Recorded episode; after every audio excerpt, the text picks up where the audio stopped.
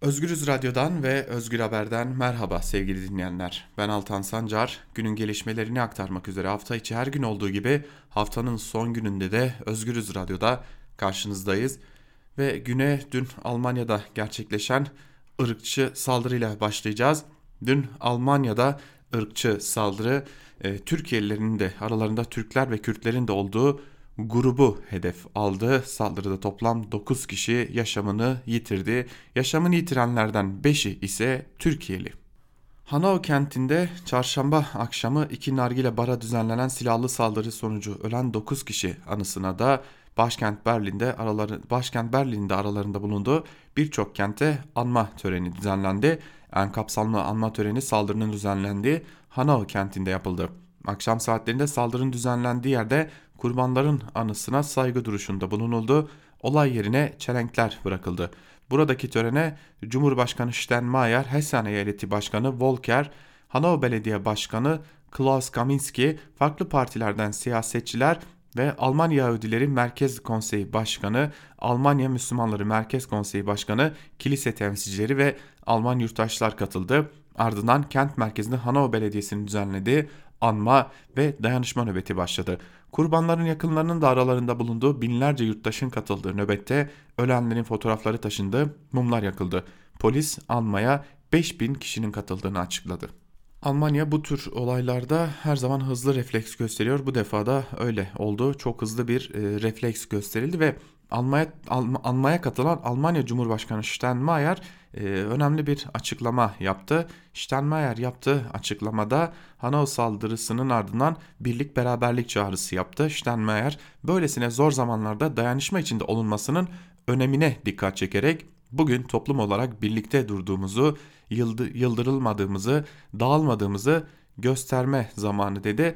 E, aynı zamanda hayatını kaybedenler Almanya'da 50 ayrı kentte anma törenleriyle anıldılar.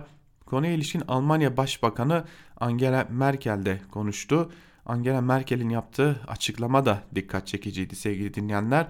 Aşırı sağa işaret etti. Daha doğrusu artık buna ırkçılığa ve faşizme işaret etti demek e, gerekiyor. Almanya Başbakanı Merkel burada yaptığı açıklamada ırkçılık zehirdir ve bu zehir toplumumuza toplumumuzda vardır değerlendirmesinde bulundu.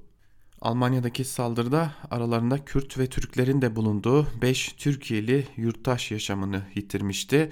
Aynı zamanda 4 de Alman vatandaşı hayatını kaybetmişti. Saldırgan ise annesini katlettikten sonra kendi hayatını sonlandırmıştı. Toplamda ölenlerin sayısı da 11'e yükselmişti. Almanya'da özellikle bu noktada ırkçı saldırılarında arttığını belirtmekte fayda var. Ve geçelim bir diğer haberimize. Dün e, Ankara Kulisi'nin ilk bölümünde bugün söylemiştik. Dün felaketin eşiğinden dönüldü aslında Suriye sahasında. E, iki asker hayatını kaybetti, beş asker yaralandı. Askerlerin hayatını kaybettiği saldırının Rusya'dan geldiği iddia ediliyor. Milli Savunma Bakanlığı İdlib'de bulunan Türk Silahlı Kuvvetleri unsurlarına yönelik hava saldırısı sonucu en az iki askerin yaşamını yitirdiğini, beş askerin de yaralandığını duyurdu. Milli Savunma Bakanlığı saldırının kim tarafından gerçekleştirildiğini belirtmedi ancak açıklama Rus uçaklarının Kaminas köyünde konuşulu Türk Silahlı Kuvvetleri topçu bataryalarını imha ettiğine ilişkin raporlarının ardından geldi. Rusya Savunma Bakanlığı'na bağlı Suriye'deki tarafları uzlaştırma merkezi açıklamasında Türk mevzilerinden Suriye birliklere, Suriyeli birliklere topçu, topçu ateşi açıldı. Rus objektif kontrol araçları tarafından tespit edildi ifadelerine yer verildi. Açıklamada ayrıca Rus Su-24 savaş uçaklarının Suriye ordusuna destek için bölgedeki TSK destekli cihatçı hedef cihatçıları hedef alan hava saldırıları gerçekleştirdiği kaydedildi. Ee, öte yandan muhaliflere yakın kaynaklarda Kaminas'a yönelik hava saldırılarını görüntülemişti. Ee, aslında orada dikkat çeken de bir e, as, e, önemli bir e, nokta vardı.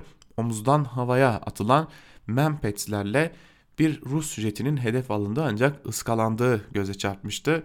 Bu da dönülen felaketin bir diğer adıydı ancak e, bir gerçeklik var ki neredeyse son 10 günde İdlib'de toplam 15 asker hayatını kaybetti.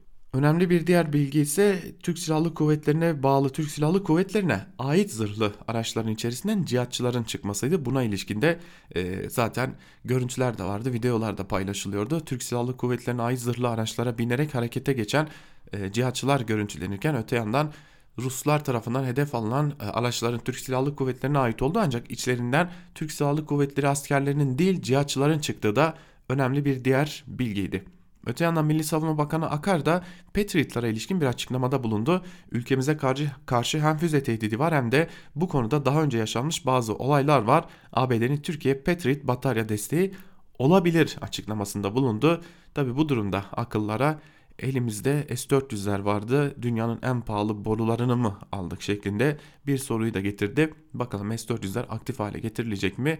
Bunu da göreceğiz ancak güvenlik kaynakları Rusya ile ilişkilerin gerilse de kopmadığını masanın hala en önemli gündem olduğunu da aktarıyorlar. Önümüzdeki haftada İran'da taraflar bir araya gelecek ve İdlib'deki gerilme ilişkin dini bir görüşme gerçekleştirilecek.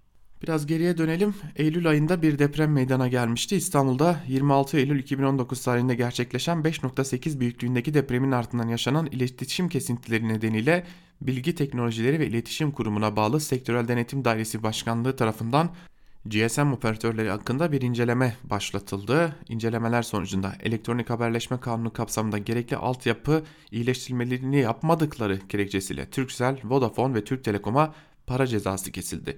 Hürriyet'ten Eray Görgülü'nün haberine göre inceleme sonucunda Turkcell'e 1 saat 15 dakikalık kesinti nedeniyle 2018 yılı net satış tutarı olan 13 milyar 935 milyon 760 bin 609 TL'nin %15'i oranında 2 milyon 90 bin TL Vodafone'a da 1 saat 45 dakikalık kesinti nedeniyle 856 bin 873 TL'nin onda 3'ü oranında 2 milyon 459 bin TL para cezası kesildi. Aynı inceleme sonucunda Türk Telekom'a da 27 saatlik kesinti nedeniyle 2018 yılı net satış tutarı olan 7 milyar 532 milyon 437 bin lira karşılığında 10 binde 7'si oranında 5 milyon 572 bin TL para cezası uygulandı. İstanbul'da deprem meydana geldikten sonra aileler birbirlerine ulaşamamıştı. Uzun süreli bir telefon kesintisi de yaşanmıştı. Geçelim bir diğer haberimize sevgili dinleyenler. Ee, bugün e, Dünya Ana Dil Günü ve Dünya Ana Dil Günü kapsamında bir basın açıklaması gerçekleştirildi.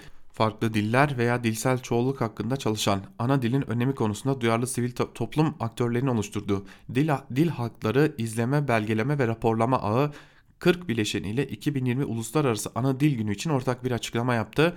Bu metni kimse anlamayacak başlığı hazırlanmış bir açıklamanın dağıtıldığı basın toplantısında metnin dilinin Kafkasya'dan sürgün edilen Ubuh halkının dili olan Ubuhça hazırlandığı belirtilerek bu metni yazanlar ve metnin altında imzası bulunanlar dahil Bugün Türkiye'de hiç kimse bu açıklamanın Ubuhça çevirisini okuyup anlayamıyor.